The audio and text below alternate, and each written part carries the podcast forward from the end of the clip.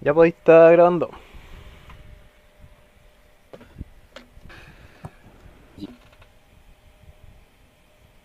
Ya, ¿quién va a ser de conductor entonces? ¿Usted? Venga usted, yo creo. Ya no va. Partimos entonces. Sí, démosle.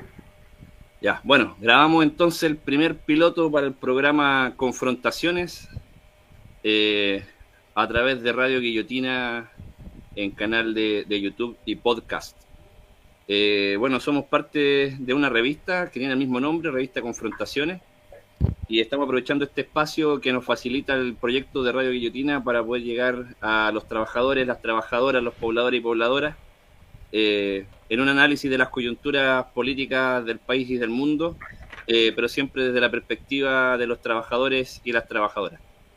Eh, en este primer programa eh, estaremos conversando con ustedes y entre nosotros con Pablo, eh, Nicolás y que les habla Alexis, queriendo abordar como primer gran tema el mundo del trabajo a través de los proyectos y discusiones que se han dado en la convención, en la convención constituyente. Eh, entendemos necesario hacer esta revisión, fundamentalmente porque creemos que es en la Carta Magna donde debiesen consagrarse los derechos fundamentales de organización y defensa de los derechos de los trabajadores eh, para su bienestar y emancipación. Eh, Nicolás, Pablo, les dejo la palabra pa- como palabras de apertura. Eh, sí, o sea, primero que todo, eh, como dijiste tú, Alexis, el primer el programa, el primer piloto, el hecho de, de que queramos partir con, con, con el tema del, del trabajo eh, no es azaroso, no es un, no es un, un- no, no es porque se nos, se nos ocurrió simplemente a la rápida, sino que también es una forma de, de- de presentarnos también nosotros, pues, cuáles son de cierta manera lo- los núcleos, los temas y los asuntos que más, que más nos interesan con, con la revista. Y ahí eh, en ese sentido evidentemente lo relacionado al trabajo eh, eh, es, un, es una esfera muy importante que nosotros eh, estamos desarrollando y en ese sentido nos, nos tratamos de involucrar con ciertas luchas de los trabajadores, difundirlas, conocerlas, porque creemos que también las formas de trabajo en, en el último tiempo en, en, en Chile, al, al, al alero de- de las formas que ha tomado el capitalismo, se han, se han transformado. Uno suele tener quizás una idea de un trabajo más, más decimonónico o, de, o de esta idea de, los trabajadores eh, fuertemente organizados cu- cuando se hablaba de trabajadores en Chile. Y hoy en día es- eso se ha tendido a, perder un poco y es precisamente por eso que a nosotros nos interesa eh, vincularnos con, ese tema y es por eso que partimos también con, este tema hoy en día. Y evidentemente el tema de la convención es porque es básicamente lo- la, la novedad que está pasando en Chile en- en- en el último tiempo. Entonces, y como para los trabajadores y las trabajadoras no, no, no tiene que ser irrelevante lo que esté sucediendo ahí, porque ahí se están eh, zanjando cosas relativamente importantes para, para o, se van a zanjar eventualmente cosas relativamente importantes para, para el mundo del trabajo. Hoy en día en ese sentido quizás no se ha avanzado tanto, ya que recién empezó la discusión de los artículos, pero, pero para eso estamos un poco para, para, para discutir y para, para ver cómo, cómo viene la cosa. Así que eso. Gracias igual por, por, por la introducción, Alexis. Sí, oye, buena chiquillo, Oye, yo me presento y soy Pablo Olmedo, también trabajo aquí con los chicos en la, con la revista Confrontaciones. Eh, sí, pues ahí abriendo los temas yo quería partir, bueno, con uno al tiro, así como con uno que al menos nosotros conversamos que era político, o sea, polémico, de las distintas normas que emanaron de parte de la ciudadanía, de esto de la norma constituyente, de si ustedes recuerdan donde eh, la ciudadanía podía mandar distintas como propuestas que se querían discutir las constituyentes y uno podía ir firmando, hasta siete firmas tenían y ahí fueron saliendo como algunas de las más populares, por ejemplo salió una de aborto, salió una de marihuana, fueron saliendo distintas como con distintos apoyos y ya partiendo como al tiro una que o algo que nosotros igual discutimos que llamó como la atención es la poca cantidad de finalmente de estas iniciativas que salieron del mundo de los trabajadores, por así decirlo, como exclusivamente quizás como clase trabajadora, propuestas que salieron, salieron muy pocas y tuvieron finalmente muy poco apoyo. O sea, una de las que se puede conversar, por ejemplo, salió de la CUT, que alcanzó al menos juntar las 15.000 firmas, igual ahí estuvo un poco difícil, le costó llegar comparado con otras normas que se aprobaron, o sea que alcanzaron las 15.000 firmas casi el primer día. Entre otras que nosotros igual conversamos, que de hecho nosotros apoyamos como revista, fue la del eje sindical constituyente que no alcanzó, que de hecho no alcanzó a llegar a las 15.000 firmas, creo que lo último que vi yo como unas 5.000, unas 7.000 firmas por ahí. Y llama la atención finalmente de, de cómo estas normas, o sea, estas propuestas que debieran ser como de los trabajadores, de los derechos trabajadores, eh, no llegan siquiera a alcanzar una gran cantidad de firmas, directamente no pasaron como este límite de firmas que se esperaba como para que se pudieran al menos llegar a discutir. Entonces, bueno, yo al menos el análisis que tengo es eh, lo, lo, poco internalizada que se tiene finalmente, creo, la convención constituyente para el mundo de los trabajadores, ¿cachai? No es algo que se tenga como, como una llegada, si finalmente se tiene informado, o por ejemplo de ciertas organizaciones que velaron, o al menos apuntaban finalmente que se bajara una discusión de base para los trabajadores, y no terminó siendo fructífera. No sé qué opinan ahí ustedes, cabros, de este tema. Sí, bueno, tiraste, tiraste el, el La bomba. tiro. Pero está bueno, porque finalmente, y a propósito de lo que tú planteabas acerca de, de las propuestas populares que, se inscribían en estas plataformas para poder ser discutidas eh, luego por la convención, eh, se pone de manifiesto la desarticulación del mundo sindical a través de, los, de las propias multisindicales. De hecho, eh, cuando uno revisaba dentro del universo, que eran más de 300 propuestas que estuvieron ahí eh, esperando juntar las 15.000 firmas, eh, de las pocas que había en convención al mundo del trabajo directamente y, la, y el derecho de los trabajadores, habían algunas que eran básicamente iguales. variaban muy poco, varían muy poco las propuestas, pero estaban presentadas por distintas organizaciones sindicales o multi, o multisindicales. Eh, lo que es lamentable, pues, pero de alguna manera refleja o pone de manifiesto la desarticulación política de estas organizaciones, eh, incluso para generar un frente básico de, como plataforma, como plataforma de, reivindicación, ni siquiera de lucha eh, sectorial, sino que como plataforma de reivindicación.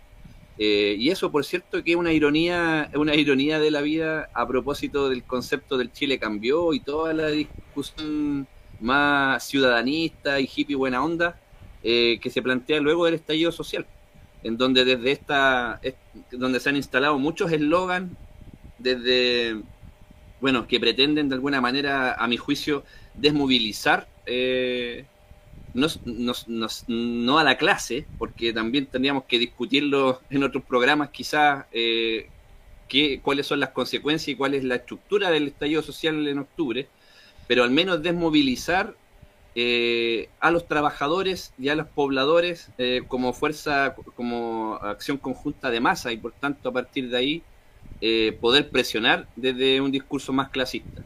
la firma de, de noviembre post estallido social le entrega nuevamente a, a, los intereses de la clase dominante la pelota, digamos, en, el, en, el, en, la cancha y van poniendo y fueron marcando los ritmos que lamentablemente para nosotros se suma a esta pandemia perversa que ciertamente dificultó el que se pudiese desde las calles hacer un contraste a este establishment de orden y este discurso del bien común eh, bajo las normas de, de la gobernabilidad que tanto plantea la clase dominante históricamente.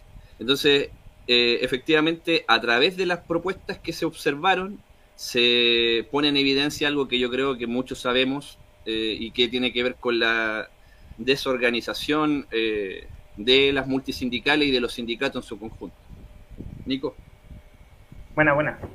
Sí, yo, yo estoy a, grandes rasgos, evidentemente, de acuerdo con, con lo que mencionan ustedes respecto al, a las iniciativas del mundo del trabajo. Y ahí, yo creo, es, es así que el, problema quizás, eh, eh, uno de los problemas de fondo, no es el hecho de que hayan existido pocas eh, iniciativas de, los trabajadores, sino que precisamente el hecho de que, porque si hubiesen existido muchas, eso también habla de que, de que pudo haber, no, no existe una coordinación del, del movimiento de trabajadores. O sea, a mí me parecía preocupante el hecho de que eh, dos, eh, dos propuestas fueran literalmente iguales, con, con, cuestiones distintas, y que finalmente las firmas se, se, dividen en esa cuestión. O sea, no, no hay una, una, una coordinación, una organización eh, entre, los, entre la, los, los, y las trabajadoras, y esto también se expresa en, en, en, la, en la existencia de distintas, de distintas normas, ¿cierto?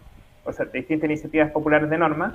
Y, y lo otro es el, el, lo preocupante que resulta que, pese a toda la bancarrota de la CUT de los últimos años, que todos nosotros eh, conocemos, en, las marchas de los primeros de mayo hace años que ya se hacen dos marchas. No hay, hay, un, hay un movimiento sindical que está descolgado de la CUT. Aún así, eh, pese a toda esta bancarrota que tiene esta central eh, unitaria, eh, fueron los que lograron las 15.000 firmas. Y, y, todo este otro sindicalismo quizás más descolgado no logró llegar a las 15.000. Entonces ahí, eh, como decía Alexi, es también, también esa, esto que, menciono yo es una expresión de la, de, la, de la, crisis que está viviendo el, el, movimiento sindical en Chile.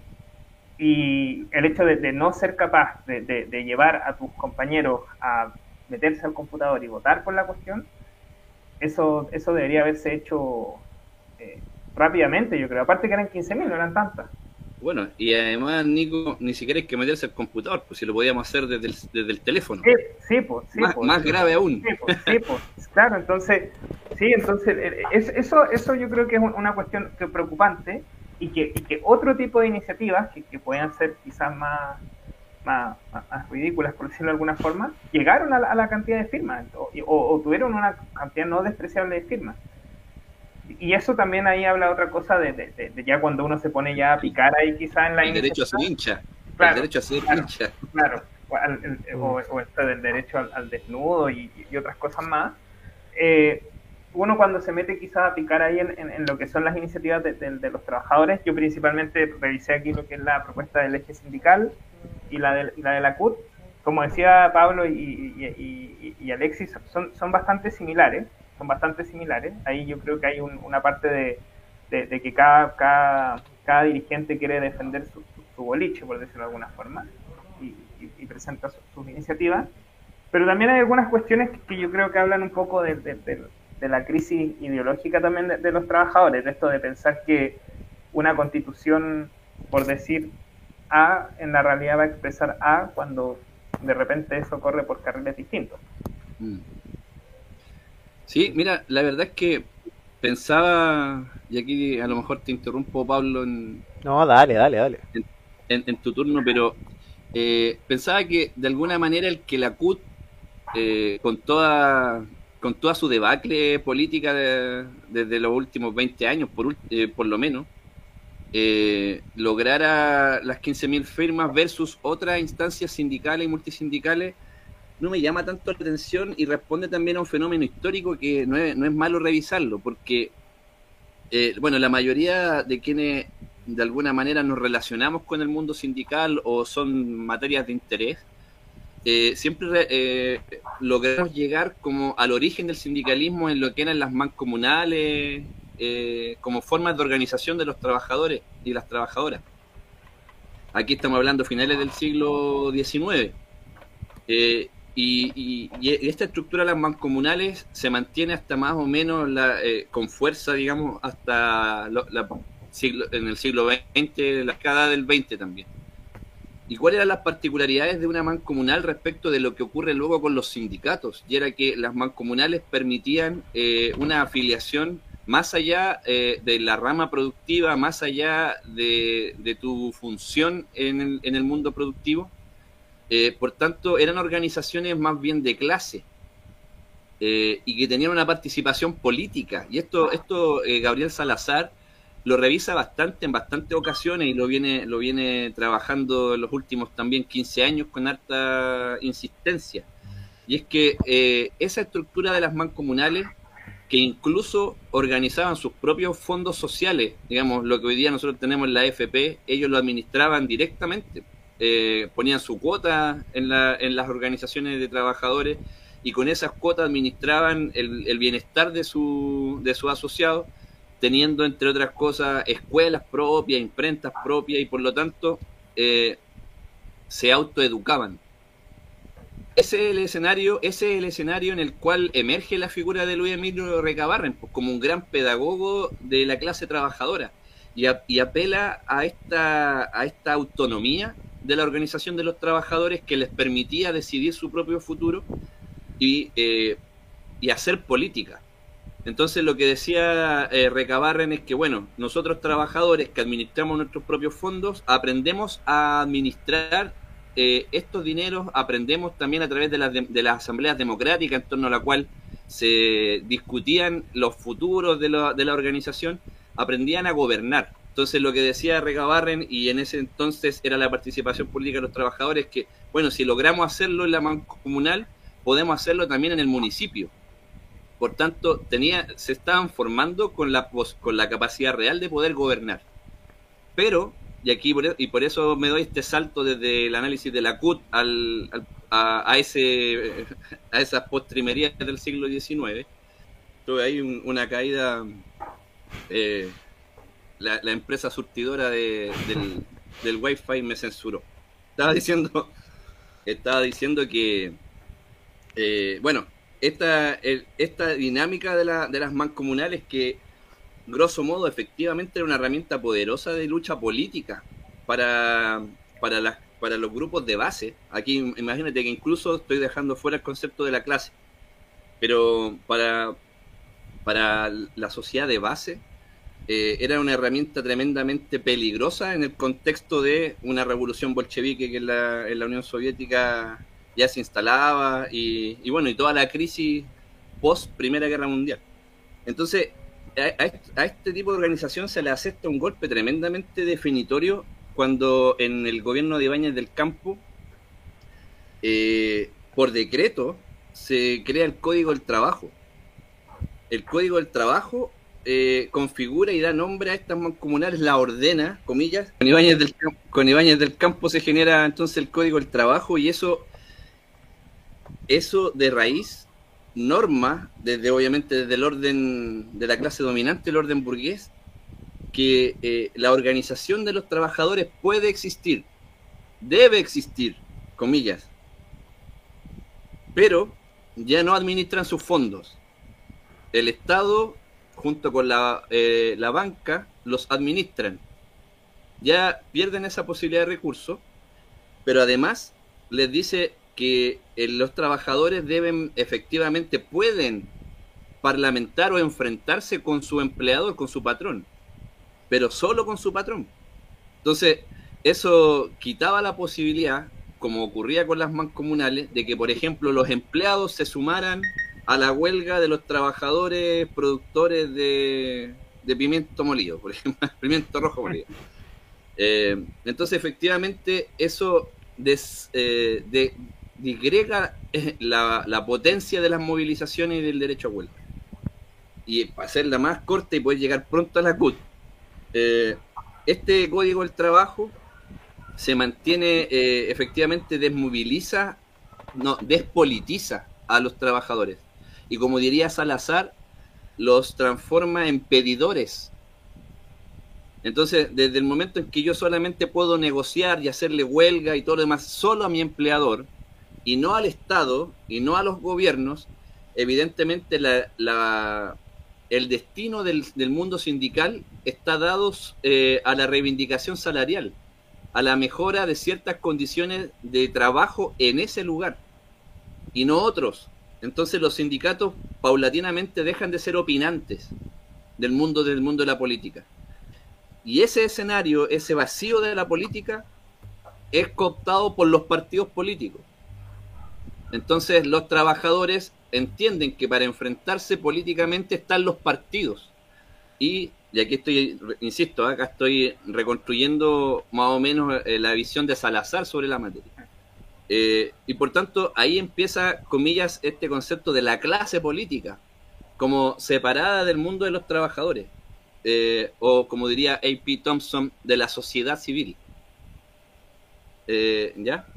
Perdón, del, del, de la eh, de la, clase política y la clase civil. Hoy está eh, bueno, Claro, y, esa, y esa situación de los partidos no salió nunca. de, digamos, bueno, históricamente, como, como lo decíamos, los eh, este, este código del trabajo de la década del 30, eh, digamos, separa al, el, mundo político del mundo del trabajo. Eh, como nota también anecdótica, triste, ese código no tuvo ninguna modificación sino hasta el 79, obviamente en plena dictadura, y las modificaciones que se hicieron a ese código del trabajo, y por cierto, sin, los trabajadores, obvio, la dictadura chilena, y las modificaciones que fueron miles eh, que se hicieron en, la, eh, en, el periodo de la concertación, todas fueron por decreto fuerza de ley. Ni siquiera con los trabajadores, eh, en, comillas, en, una sociedad democrática ya. Entonces los trabajadores quedaron, quedaron siempre fuera de, de, toda discusión política sobre, sus propios, sobre su propio devenir.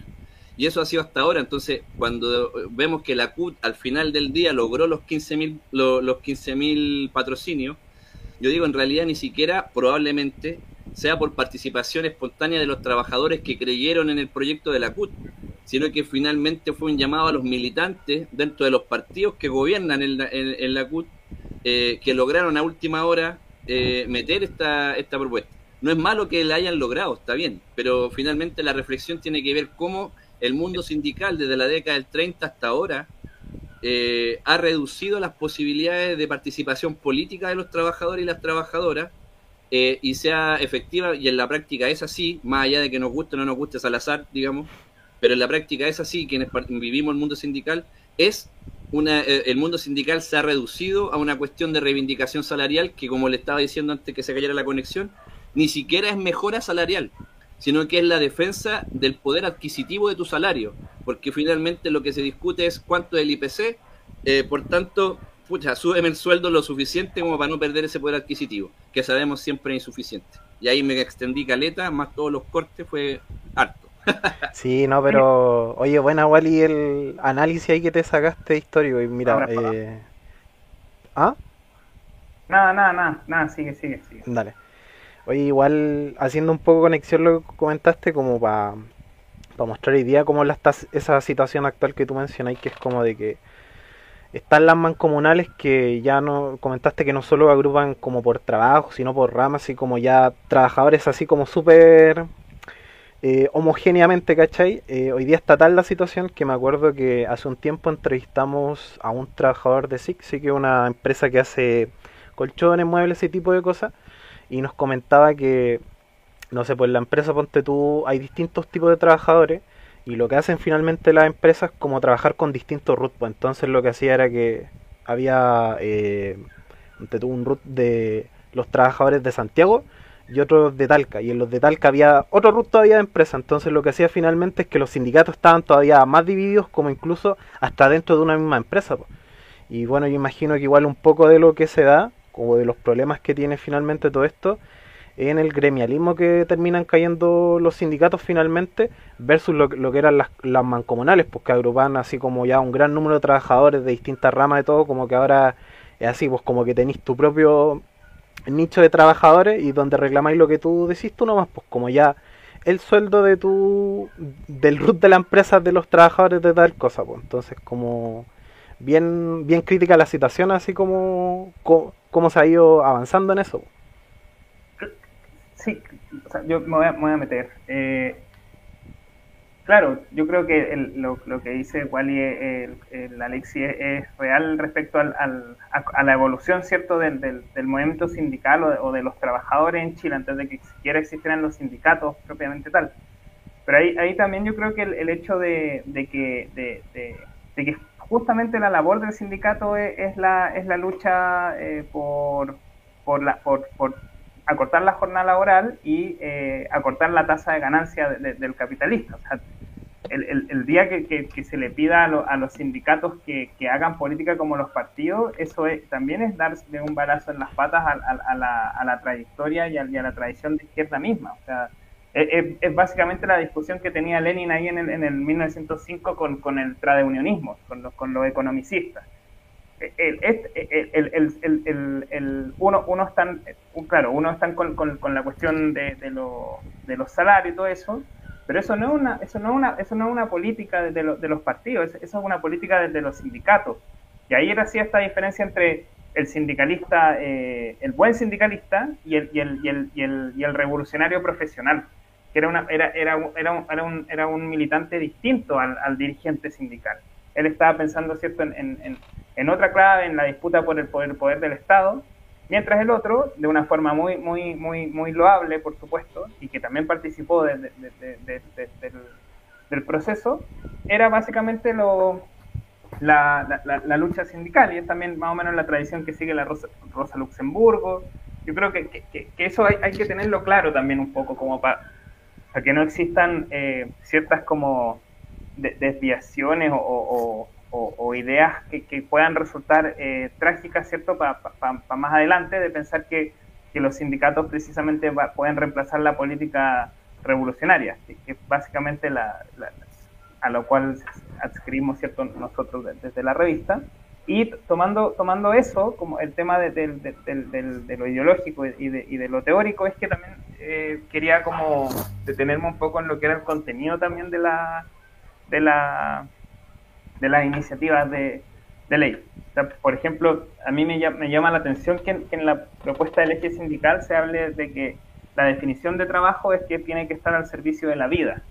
O sea, el trabajo asalariado es la condición de existencia del capital, no, no, no, no es otra cosa. Puede, puede estar cruzada por otros elementos de que quizás las personas se, se, se, valoran a sí mismas a partir del trabajo o qué sé yo, pero, pero en primera instancia el, el trabajo es la condición de existencia de, de, del, del capital y es básicamente la condición de existencia de que el obrero tenga un salario en la medida que es capaz de vender su fuerza de trabajo. Claro.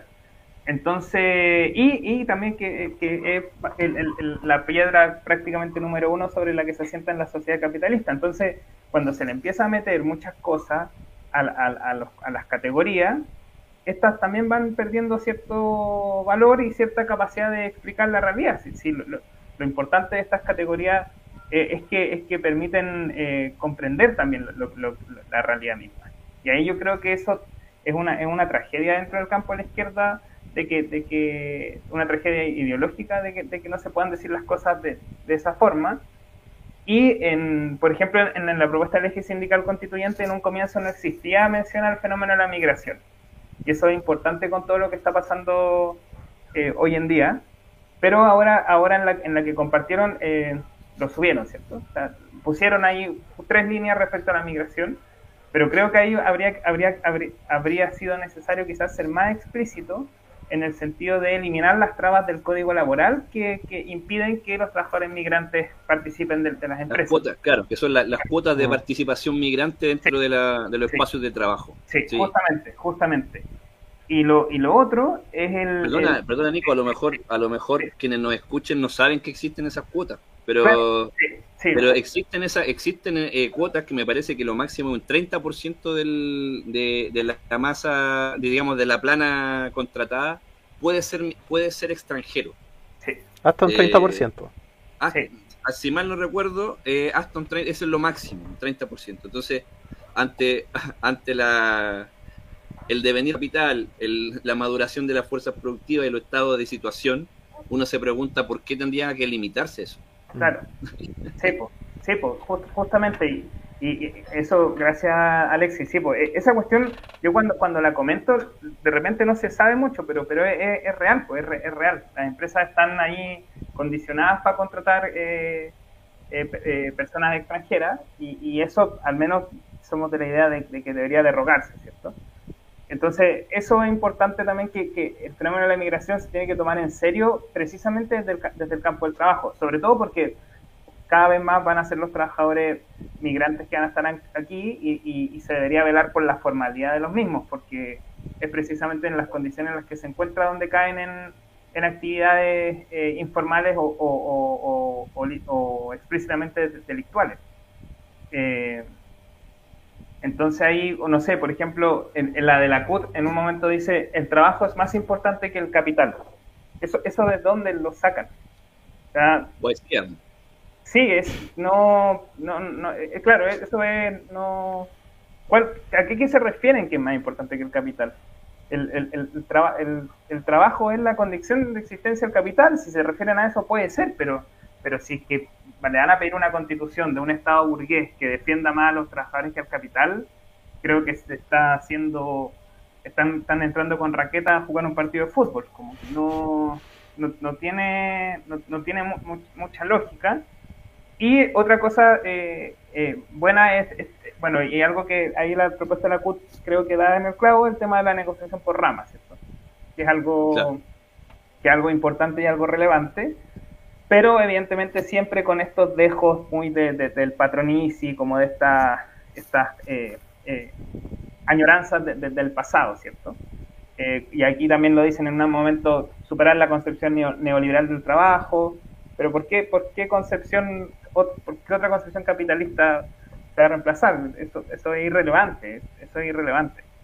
La concepción del trabajo en el capitalismo es una y, y, las estrategias de acumulación son distintas, pero, pero en definitiva eh, lo que importa es precisamente decir las cosas como son y, no con estas añoranzas de tiempos pasados y que por lo demás yo, soy de la idea de que fueron los mismos trabajadores organizados los que se rebelaron contra precisamente los sistemas y las estrategias de acumulación anteriores. O sea, todo el movimiento de trabajadores de los 60, de los 70, de, los 60, no se manifestó en contra del neoliberalismo. Fue, fue básicamente frente a otra estrategia de acumulación ahí, Nico, solamente eh, votar a propósito de, de, una divergencia aparente que teníamos eh, cuando hacíamos esta revisión histórica, esta revisión histórica de los sindicatos. Claro, nosotros, y cuando hablamos nosotros, tanto Pablo, Nicolás y yo, como se lo decíamos eh, amigos, somos parte de una revista que es la revista Confrontaciones y hacemos y, y reflexionamos y sacamos conclusiones conjuntas sobre diversas cuestiones. Y claro, no se, no se pretendería hoy, o sería un error pretender, como decía Nico, eh, que los sindicatos viniesen a, sustituir el rol del partido o de los partidos, en la representación o conducción política de, del mundo de los trabajadores o de la, de la masa trabajadora obrera. Sin embargo, si es urgente y necesario, lo digo a título personal, eh, que los sindicatos recuperen la necesidad de formar y autoformar a los trabajadores y a las trabajadoras en política, entregar las herramientas necesarias para la formación de política. Los sindicatos hoy día, en la práctica, yo eh, conozco la realidad del mundo privado y del mundo público. En la práctica eh, son casi cajas de compensación, juntan, juntan plata, se, se reparten esas plata, eh, se da un regalito y los dirigentes nunca se sabe bien qué hacen más allá de los beneficios del fuero. Entonces es de ver que estas formas de organización, que tienen un plus por sobre otras formas de organización ciudadana que han estado de moda en el último tiempo, es que eh, convergen en torno al espacio de trabajo. Eh, por tanto, a propósito también de lo que plantea Nico, eh, da, da el valor de encontrar a estos sujetos en donde se define el destino del capital y el destino de sus propias vidas, como eh, en el momento que transan su, su, mano de obra en el mercado, en este caso a través de esta empresa o de este lugar, eh, de este lugar de trabajo. Entonces, ahí es donde se tiene, los sindicatos tienen la urgencia de eh, comenzar a, a, aplicar sus políticas en torno a la educación de los trabajadores y las trabajadoras, para que en los espacios adecuados se haga la política. Eso. Sí, sí, y, y, justamente eso es importante, el tema de la, de la, de la, de la educación política de la, de la clase trabajadora y tú tiras el, el, el, a Recabarren como un pedagogo, ¿cierto?, de, de, los trabajadores. Y yo creo que ese, ese precisamente el, el rol de, de, los, de los militantes eh, y, de, y de precisamente de, de, la gente o de, o de los cuadros más avanzados de, la clase obrera, que son precisamente quienes están levantando este tipo de iniciativas este tipo de iniciativa no lo está levantando cualquier persona, lo están levantando sectores que están organizados, sectores que suponen la vanguardia de los trabajadores en las condiciones sociales eh, actuales y, coyunturales actuales. Y, es importante que, utilicen este tipo de, situaciones justamente para explicar la, realidad y explicar y hacer cierto ahí una especie de pedagogía con, sus compañeros. Y eso a mí me parece que que es complejo porque en la medida que meten estas palabras como para que suenen bonitas las cosas y qué sé yo, se, hace justamente lo contrario. Entonces ahí yo creo que es importante que, el movimiento sindical o, los compañeros y las compañeras que están a la vanguardia de estas organizaciones reflexionen ahí y reflexionemos también en conjunto respecto a, a, cómo, cómo, cómo, explicamos esta cuestión y también eh, por el otro lado, quizás en el otro extremo, ciertas personas que quizás no les interesa lo que está pasando en, la convención y han decidido por restarse simplemente. Y, y, eso también es el, fenómeno como de la, de, de, la, de, la, de, la, de, la, de la antípoda, como la contracara, ¿cierto?